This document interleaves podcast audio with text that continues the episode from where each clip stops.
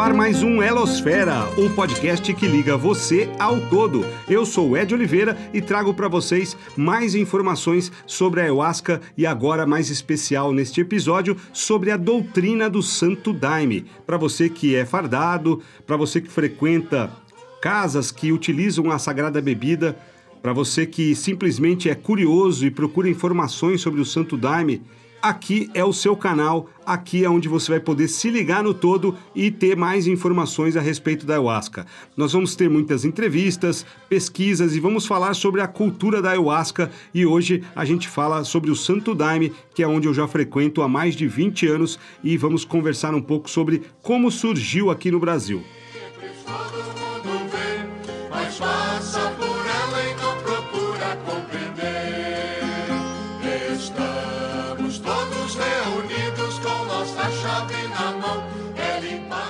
Então, o que é o Santo Daime? O Santo Daime, eu digo o movimento religioso do Santo Daime.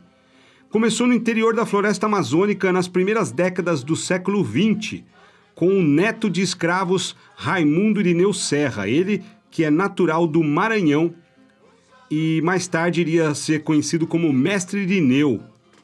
E a ele foi revelada essa doutrina, uma doutrina de cunho cristão e eclético, bastante inclusiva, que reunia tradições católicas, espíritas, esotéricas, caboclas e mesmo indígenas em torno do uso ritual deste milenar chá conhecido pelos povos incas como ayahuasca, ou vinho das almas, e pelo mestre Ineu denominado Santo Daime. De uso bastante difundido entre os povos indígenas da Amazônia Ocidental, esta bebida ela é obtida, como já falamos em episódios anteriores, pelo cozimento de duas plantas nativas da floresta tropical: o cipó, conhecido como jagube, ou, ou cientificamente Banisteropsis caapi, e a folha rainha, a Psicotria viridis ambas com propriedades enteogênicas, isto é, produz uma expansão de consciência responsável pela experiência de contato com o plano espiritual através do encontro interior com o nosso eu verdadeiro. O mestre Irineu, ele dizia ter recebido seus ensinos diretamente da Nossa Senhora da Conceição, que lhe apareceu numa das primeiras vezes em que ele tomou a bebida na região da Brasileia, lá no Acre. E ele também trabalhou na comissão encarregada de demarcar as fronteiras do novo estado do Acre, onde provavelmente ele teve a oportunidade de conhecer também tanto indígenas quanto vegetalistas e ayahuasqueiros ali na fronteira com o Peru, onde provavelmente eles já consumiam, já consagravam ayahuasca e devem ter dado para o mestre experimentar. E a partir dos anos 30, com um pequeno grupo de discípulos, ele abriu de forma regular os seus trabalhos com ayahuasca nas cercanias do Rio Branco. A partir daí ele foi recebendo o seu inário, o cruzeiro, tal como nos deixou aí o mestre Irineu, essa doutrina traz uma nova ênfase nos ensinos cristãos e também uma nova leitura dos evangelhos, à luz do sacramento enteogênico, para afirmar nos tempos de hoje os mesmos princípios de amor, caridade e fraternidade que a Igreja Católica sempre pregou. Atualmente, várias religiões, além do Santo Daime, utilizam a ayahuasca, principalmente por causa da grande disseminação que veio ocorrendo nos últimos anos depois da legalização. As três mais conhecidas no Brasil são o Santo Daime, a Barquinha e a União do Vegetal. Todas possuem dogmas muito parecidos e a utilização da bebida sagrada acontece quase que da mesma forma em todas elas. A barquinha ela é uma das principais matrizes religiosas que utilizavam a ayahuasca no Brasil. Porém, ela foi uma das menos estudadas. O Daniel Pereira de Matos, conhecido como Frei Daniel, foi o fundador em 1945 no Rio Branco, também no Acre. Porém, logo após a morte do Daniel, quem assumiu a direção foi o Antônio Geraldo da Silva, em 1959. E continuando com esse trabalho, que já tinha muitos adeptos, eles chamavam de Centro Espírita Culto de Oração Casa de Jesus, e o mais conhecido até hoje como Fonte de Luz. Após 20 anos, outro nome muito conhecido dentro da comunidade foi o Manuel Hipólito, que passou a dirigir esse centro e, devido a isso, o Antônio Geraldo fundou outra igreja com os mesmos princípios, mas com nome diferente, dando origem às ramificações da Barquinha.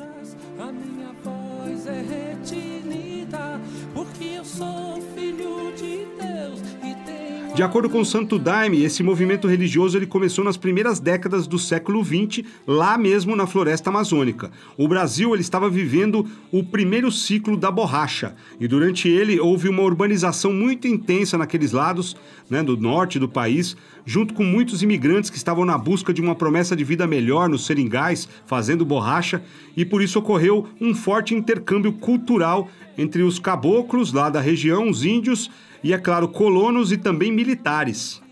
E aí é nesse contexto histórico que o Raimundo Irineu Serra, neto de escravos e natural do Maranhão, começou a doutrina que hoje nós conhecemos como Santo Daime. O mestre Irineu, como ele ficou conhecido e como também já citei aqui, ele recebeu a revelação da doutrina pela Nossa Senhora da Conceição. Ela apareceu para ele no meio da floresta e trouxe para ele detalhadamente tudo o que ele precisava fazer para poder fundar a doutrina do Santo Daime. E isso aconteceu lá na Brasileia, uma cidade próxima a Rio Branco, lá no Acre. Irineu ele conseguiu construir relações muito boas durante toda a sua vida. Inclusive um dos discípulos da doutrina, o Sebastião Mota de Melo, que era um construtor de canoas e também seringueiro de Euripené, no Amazonas, que junto com ele, mestre Raimundo Irineu, construiu o assentamento que hoje é conhecido como Vila do Céu do Mapiá, no município de Pauíne, no Amazonas. Eles estabeleceram um templo na colônia 5000, nos arredores do Rio Branco, em 1963, que ficou conhecido como Centro de Iluminação Cristã Luz Universal, o CICLU, o primeiro registro de uma institucionalização desta religião. Porém, eles acabaram voltando para o interior da floresta junto com as pessoas que começaram a segui-los, devido à doutrina do Santo Daime. Porém, eles acabaram voltando para o interior da floresta junto com as pessoas que começaram a segui-los, os discípulos ali, né? Esses discípulos eh, se tornaram uma comunidade e continuaram a trabalhar com a seringa enquanto construíam as casas e também plantavam. Porém, em 1971, com a morte do mestre Irineu, uma disputa para saber quem comandaria a comunidade se iniciou e acabou aí com uma divisão. A viúva do mestre Irineu, madrinha peregrina, começou a dirigir o núcleo original, enquanto o padrinho Sebastião passou a construir a sua própria comunidade independente. E o Sebastião conduziu multirões, ele acolhia pobres, doentes e necessitados e conseguiu fazer essa comunidade crescer sob a sua liderança e também, é claro, com o seu exemplo. Em 1974, ele registrou a sua entidade como Centro Eclético de Fluente Luz Universal Raimundo Irineu Serra, o Ceflures. Era um centro espírita organizado como uma sociedade civil sem fins lucrativos que coordenava a doutrina e a distribuição da bebida sacramental utilizada nos rituais. E em 1975, a comunidade já era formada por mais de 40 famílias. Nessas últimas décadas, ocorreu um crescimento espontâneo da doutrina em diversos lugares do país e do mundo. O Santo Daime, então, ele continuou a ser utilizado como uma forma de trabalhar o autoconhecimento sendo necessário, é claro, seguir as regras e rituais que foram recebidas espiritualmente pelo mestre Raimundo Irineu e também pelo padrinho Sebastião, como ficaram conhecidos.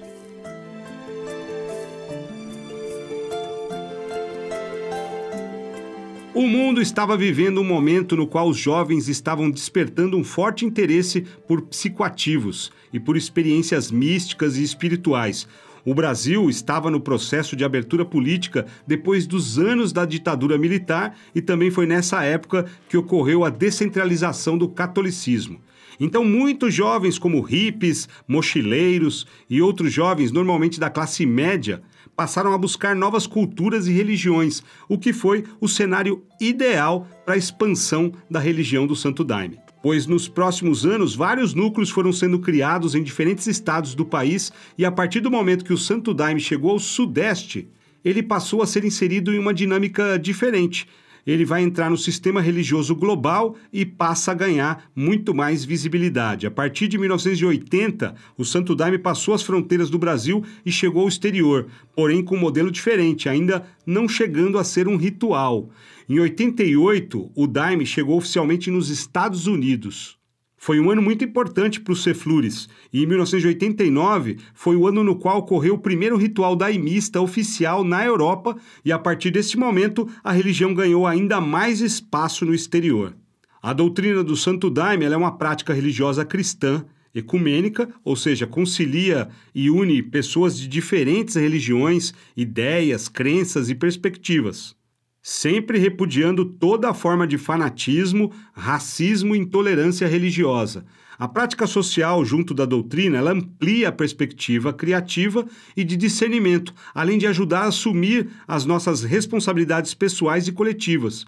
E assim, dessa forma, foi construindo uma religião que auxilia na elevação da consciência do ser humano. E ao contrário do que muitos imaginam, a bebida é distribuída de acordo com as datas do calendário religioso criado com a doutrina. Existem também os inários, que são a base da religião do Santo Daime, com hinos de louvor a Deus, a vida e as forças da natureza. Esses inários são usados durante os rituais, né, onde a bebida é consumida, Porém, é necessário estar dentro de uma igreja, de um templo ou mesmo um local autorizado, seguindo as restrições de comportamento da organização e com a infraestrutura para o atendimento às pessoas que vão consagrar o Santo Daime. Sempre seguindo aos acordos estabelecidos e assumidos pelas associações, o Santo Daime não deve ser vendido justamente pela preocupação de como a bebida será consumida ela é utilizada em um ambiente de máximo respeito, silêncio e limpeza, sendo guiado por um clima de devoção e concentração em qualquer trabalho que utilizar o Santo Daime. A religião União do Vegetal, ela traz princípios muito parecidos com o Santo Daime e também com a barquinha que eu citei aqui. Eles buscam o desenvolvimento espiritual do ser humano para aprimorar as qualidades intelectuais, as virtudes morais e também não fazem distinção de raça, sexo, nacionalidade, religião ou mesmo qualquer condição social. A União do Vegetal também possui fundamentos cristãos, porém com linhas reencarnacionistas. A utilização do chá ela ocorre da mesma forma a partir de sessões, né, onde se busca uma maior concentração para chegarem ao estado mental chamado borracheira na união do vegetal, na qual é possível tirar a maldade do coração das pessoas, de acordo com o relato do mestre Gabriel que inclusive foi quem deu o início da religião, Gabriel da Costa, conhecido como Mestre Gabriel, que em 1961 criou a União do Vegetal lá na Amazônia para fazer uma paz no mundo de acordo com as suas histórias. E a religião do Santo Daime vem se expandindo pelo Brasil e até para outros países. O site principal do Santo Daime .org.br informa que o Brasil já registra aproximadamente 50 filiais e cerca de 60 no exterior, sendo igrejas, núcleos da instrução, núcleos familiares, além de outras organizações religiosas que seguem a linha do padrinho Sebastião. Devido a essa expansão das igrejas do Santo Daime, é, muitas pessoas estão ouvindo falar sobre Santo Daime, mas existem poucas fontes onde é, as pessoas possam tirar as dúvidas que estão sendo geradas. Eu mesmo estou nessa doutrina há mais de 20 anos, sou fardado e também sou comandante do Centro de Luz Céu do Elo Sagrado, localizado em Diadema, São Paulo, ao lado do meu irmão Edélcio Luiz de Oliveira, que é o padrinho do Elo Sagrado. Nós organizamos os trabalhos espirituais duas vezes por mês lá nesse centro em Diadema. E estamos juntos nesse centro há quase oito anos e esclarecendo e à disposição para todos aqueles que ali chegarem e quiserem saber sobre o Santo Daime. E agora aqui no Elosfera, o podcast que liga você ao todo para tentar responder algumas questões sobre a doutrina. E as principais perguntas que normalmente são feitas sobre como funciona a religião eu vou tentar responder aqui algumas delas e aqueles que tiverem mais perguntas e quiserem enviar para a gente, é só entrar em contato comigo por e-mail contato@elosfera.com.br ou mesmo através do site. No formulário de contato lá você pode preencher as suas dúvidas e na medida do possível a gente vai respondendo. elosfera.com.br. E a gente começa com uma pergunta muito simples: Como alguém começa no Santo Daime? É muito simples. Começar no Santo Daime é só encontrar um centro ou um ponto de luz onde a bebida é consagrada e pegar informações. Cada casa tem um regulamento, algumas é necessário reserva, outras é necessário que você seja convidado por algum membro que já frequenta a casa. É só você chegar e se apresentar para poder frequentar ou mesmo é, conhecer a doutrina num ritual do Santo Daime é, que normalmente acontece duas vezes por mês. Existem igrejas, a maior parte lá do Acre, fazem os trabalhos todo dia 15 e 30, não importando o dia em que caia é, 15 e 30. Se cair no meio da semana, vai ser no dia 15. Se cair em feriado, também vai ser no dia 30, não importando o dia em que caia. E existem outras igrejas, como é o caso da nossa, em Diadema, que os trabalhos são realizados aos sábados. Sábado sim, sábado não. É feito um calendário e é importante acompanhar esse calendário no site ou no Facebook lá do Elo Sagrado para você poder ser informado é, das datas onde os trabalhos serão realizados. E assim é em muitas outras igrejas no Sudeste que não têm condição de realizar os trabalhos é, no dia 15 e 30, como manda a doutrina lá no Acre. Até porque é, lá no Acre, normalmente as pessoas moram próximos aos centros e fazem os trabalhos que às vezes termina em altas horas da madrugada, mas eles estão muito próximos das suas respectivas residências. Aqui no Sudeste, em zonas urbanas, os trabalhos acabam tardes também, mas as pessoas têm que pegar um ônibus muitas vezes para poder chegar de volta em suas residências. Então fica muito complicado você fazer um trabalho no meio da semana. Então, normalmente, os trabalhos são realizados aos sábados, em muitas igrejas espalhadas pelo Sudeste ou mesmo pelo Brasil afora. Muitos perguntam se a pessoa precisa ser convidada. Então, como eu falei, é, em muitos centros você só chega e entra. Muitas vezes para custear o Santo Daime, a bebida, a produção, ou mesmo o transporte desse chá, que muitas vezes é feito lá do Acre até aqui a região sudeste, é sugerido uma contribuição. Mas em todas as casas, essa contribuição ela não é obrigatória. Se você não tem como custear ou contribuir, é, o Daime, mesmo assim, vai estar à sua disposição para você poder consagrar esta bebida é, sagrada. Uma outra pergunta muito feita é como é organizada a hierarquia dentro da religião do Santo Daime. Qualquer igreja do Santo Daime, ela tem como líder um padrinho, aquele que realmente montou a igreja, aquele que conhece todos os frequentadores, aquele que tem ali uma função mesmo de padrinho, de orientador, que acolhe muitas pessoas que chegam doentes, tanto mentalmente quanto biologicamente. E o padrinho é esta figura do líder de qualquer centro daimista que exista no Brasil. Em algumas igrejas, o padrinho mesmo é o próprio comandante do trabalho. É ele quem comanda, ele que faz as orações, ele que faz as preleções, ele que realmente comanda o trabalho do início ao fim. Mas muitas igrejas espalhadas pelo país também têm um comandante. O mandante é o padrinho e o comandante é a pessoa é o responsável por comandar todo, todo o ritual. Ele comanda é, os acontecimentos, as cerimônias, a organização do inário e da concentração, dos bailados, e você tem aí o padrinho é, só fazendo a função de padrinho mesmo, acolhendo e conversando e orientando todos os frequentadores. No Elo Sagrado, por exemplo, o meu irmão, o Edélcio Luiz de Oliveira, mais conhecido como Padrinho Edélcio, é o padrinho da igreja, e eu sou o comandante. E assim é em várias igrejas, como o Céu Sagrado, Céu do Elo Divino, Céu Sagrado do Renascimento, Sagrada Flor de Lótus, várias igrejas aqui é, no estado de São Paulo, tanto na capital quanto no interior. Algumas igrejas, inclusive, elas possuem o casal na liderança, né, o padrinho e a madrinha. Não é o caso do Elo Sagrado, que também pode acontecer em várias outras igrejas, onde o padrinho frequenta, o padrinho tem ali toda a responsabilidade sobre o ponto de luz, mas a esposa não frequenta e não participa dos trabalhos. Então, são igrejas onde você só tem a figura do padrinho. A madrinha é sempre quando a esposa do padrinho também frequenta e senta à mesa e também dirige o ponto de luz. Em alguns pontos espalhados pelo Sudeste, você vai encontrar várias igrejas com a figura tanto do padrinho quanto da madrinha e às vezes até mesmo de um comandante. Outra pergunta muito comum é: eu preciso tomar o daime no ritual? Preciso consagrar a bebida em todos os rituais? Sim.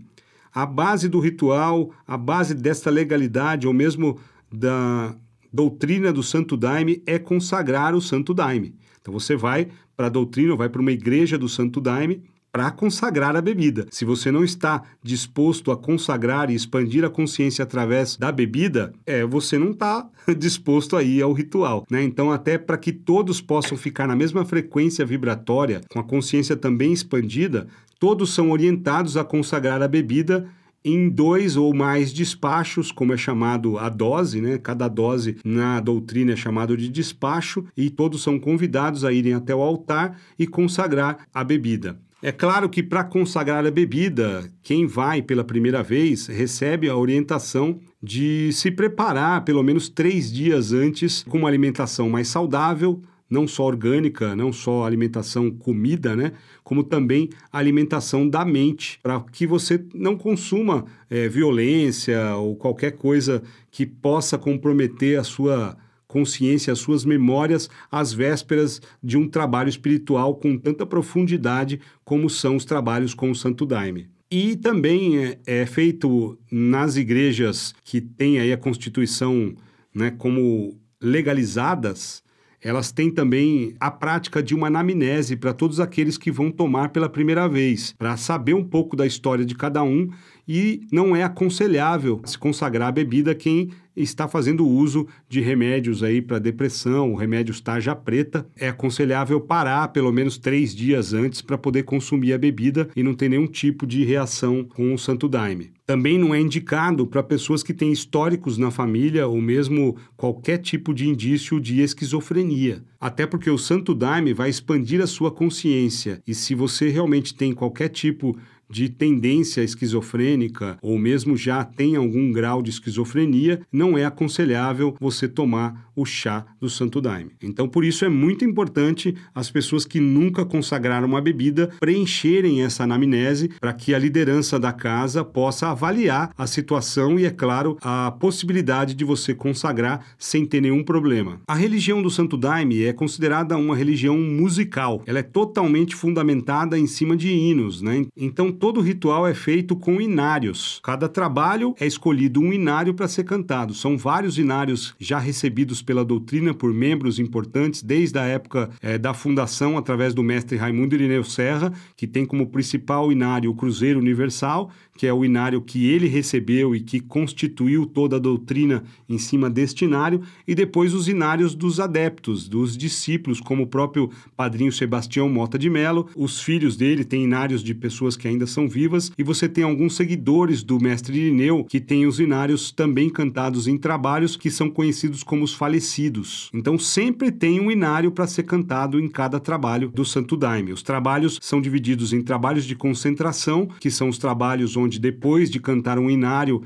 é feito um momento em silêncio para que a pessoa possa compreender tudo aquilo que ela vivenciou cantando os inários, e também os trabalhos de bailado, onde a farda muda e todo mundo canta os inários em pé, cantando e também dançando, fazendo um verdadeiro mantra corporal que alinha tanto o corpo quanto a mente, mas também fundamentado em cima das músicas e dos inários elas sempre começam servindo um despacho antes de começar a cantar o inário, onde todos que estão no salão se dirigem até o altar e recebem uma dose desse chá, consagram essa dose, voltam para os seus lugares e cantam o inário junto com todos, entrando na mesma corrente, na mesma vibração, até terminar o inário. O inário mais longos é, para no meio do inário para consagrar a bebida mais uma vez para o andamento e, e manter a mesma frequência vibratória, é, é servido às vezes mais doses, né? Mas normalmente você canta o inário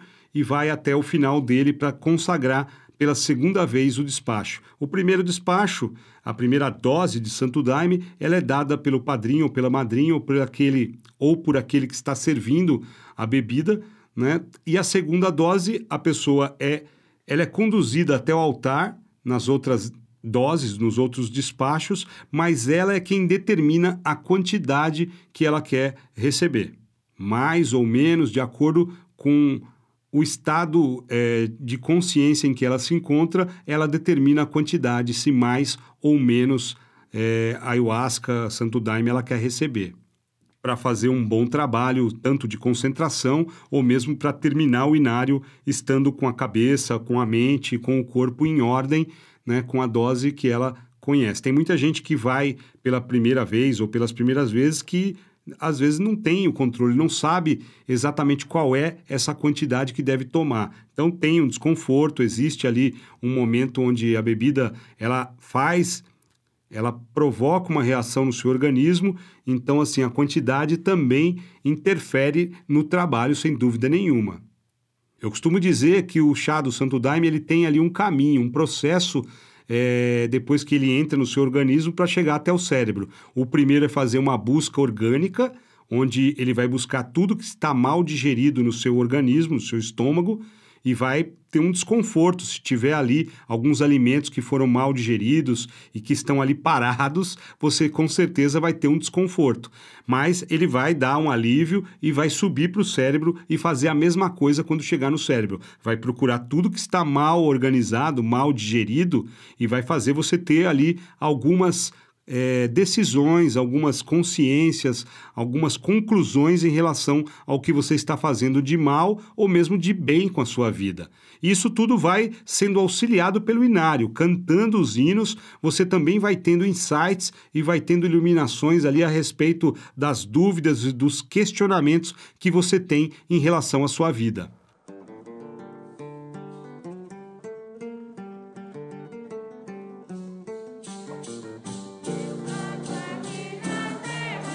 É importante dizer que as cerimônias elas são realizadas com os homens de um lado e as mulheres do outro. E sempre tem uma estrela central, onde essa estrela sentam é, os comandantes, os padrinhos e madrinhas é, que ficam nessa estrela central que é por onde começam né, os trabalhos. As primeiras fileiras são ocupadas por membros fardados e que são os puxadores dos hinos, né, aqueles que carregam as músicas, né, primeiramente ali nas fileiras da frente e que fazem com que todos que estão presentes no salão possam acompanhar o ritmo e a forma que está sendo cantada por eles, que são normalmente os membros fardados da igreja. O que são os fardados? São aqueles membros que se prontificam a trabalhar pelo andamento da igreja e também a servir os irmãos que vão chegando e que não são fardados e acompanhando e também orientando com todas as dúvidas, ajudando na organização do trabalho, desde a arrumação do salão e a tudo que é necessário para uma harmonia total de um trabalho do começo ao fim. Esses membros fardados, eles usam realmente uma farda, é quase que um uniforme que os que os apresentam como fardados, é uma camisa branca, no caso masculino, uma gravata azul e uma calça azul, e no caso das mulheres, a saia azul, a camisa branca e uma gravata borboleta azul também. Isso nos trabalhos de concentração, pois nos trabalhos de bailado, essa farda também acompanha a calça branca e um blazer branco no, no lado masculino e no lado feminino também as saias é, acompanham com detalhes em verde e com camisa branca e também a saia branca.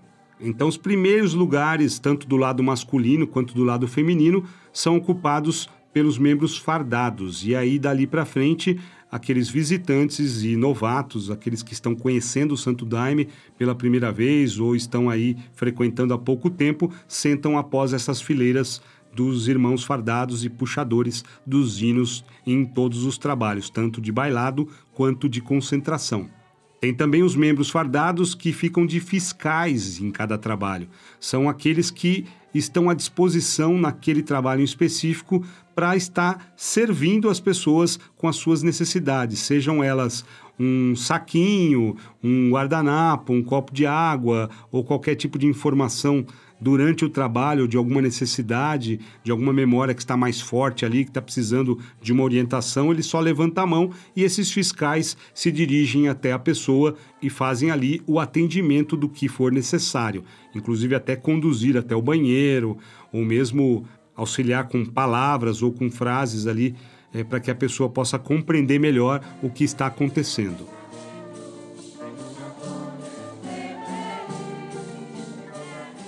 E como eu disse, assim como em muitas outras religiões, as músicas, elas são parte importante da cerimônia. Normalmente os hinos do Santo Daime, eles refletem os valores éticos e morais, eles dão ali lembranças que possam ser ali o ponto principal de cada encontro, de acordo com o inário que está sendo cantado. É, nos hinos daimistas, nós encontramos uma grande presença é, de Jesus Cristo, o Espírito Santo, Ave Maria e também muitos santos católicos. E atualmente, algumas dessas ramificações do Santo Daime também estão mudando e acrescentando outros seres espirituais, como orixás, é, fala-se de Mahatma Gandhi, de Hare Krishna, entre outras divindades existentes em outras linhas espirituais que não o catolicismo e o cristianismo. Os inários, além de ajudarem na construção da cultura daimista, eles também funcionam como um espelho social da religião e também das fases, né? Elas acabam por diferenciar essas ramificações, além de conectar as pessoas com a história da religião e também registrá-la através desses inários. A música ela vai embalando e vai conduzindo essa jornada de cada trabalho é, que a gente realiza nas cerimônias e por mais que exista um calendário oficial a ser seguido com rituais que exigem um estudo de determinados inários, as igrejas também são flexíveis e as pessoas podem chegar simplesmente, mesmo nunca tendo tido nenhum contato com o inário ou com o santo daime, e já cantar esses hinos que a gente aconselha é, como base é cantar, cantar mesmo do começo até o fim, até porque as músicas são muito bonitas e elas trabalham diafragma, respiração e ajudam inclusive o efeito que o Santo Daime vai ter em contato com o seu organismo e com a sua mente.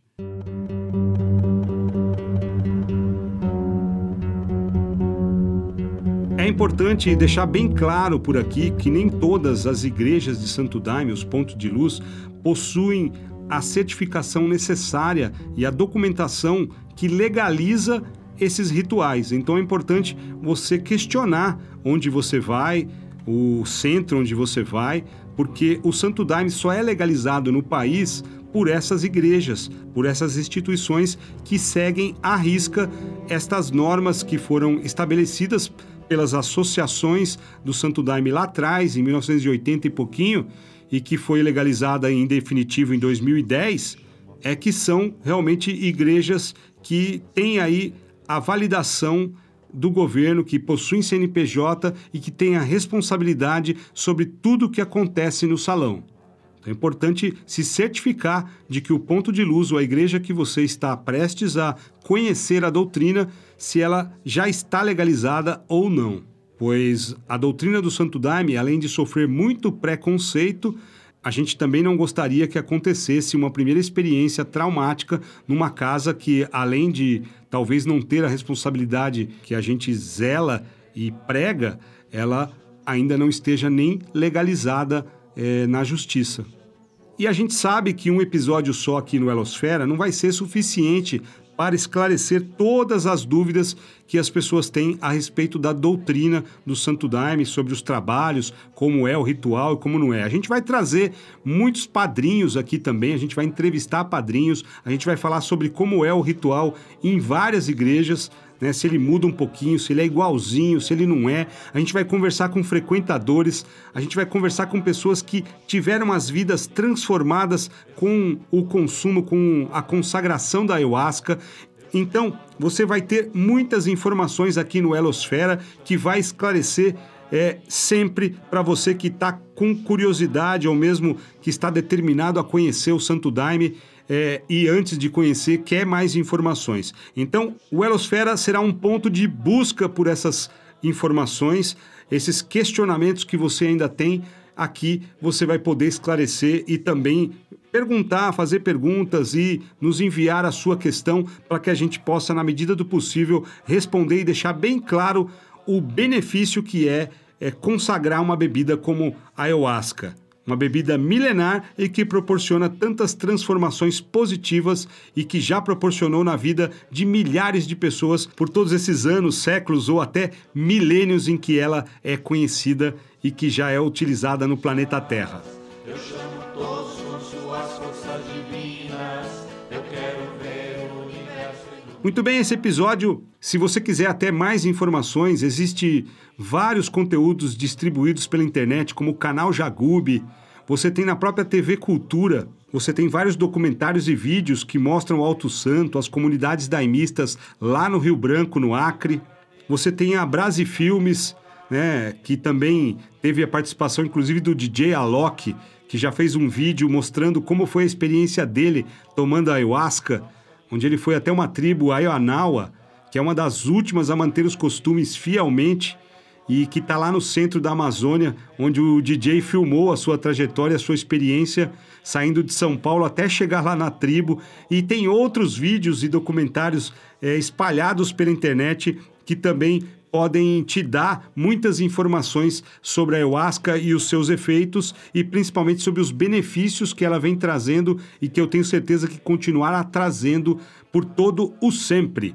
E a gente encerra este episódio por aqui. O Elosfera volta na semana que vem com mais ligações com o todo que eu tenho certeza que vão fazer muito bem para você, para sua mente e para sua alma.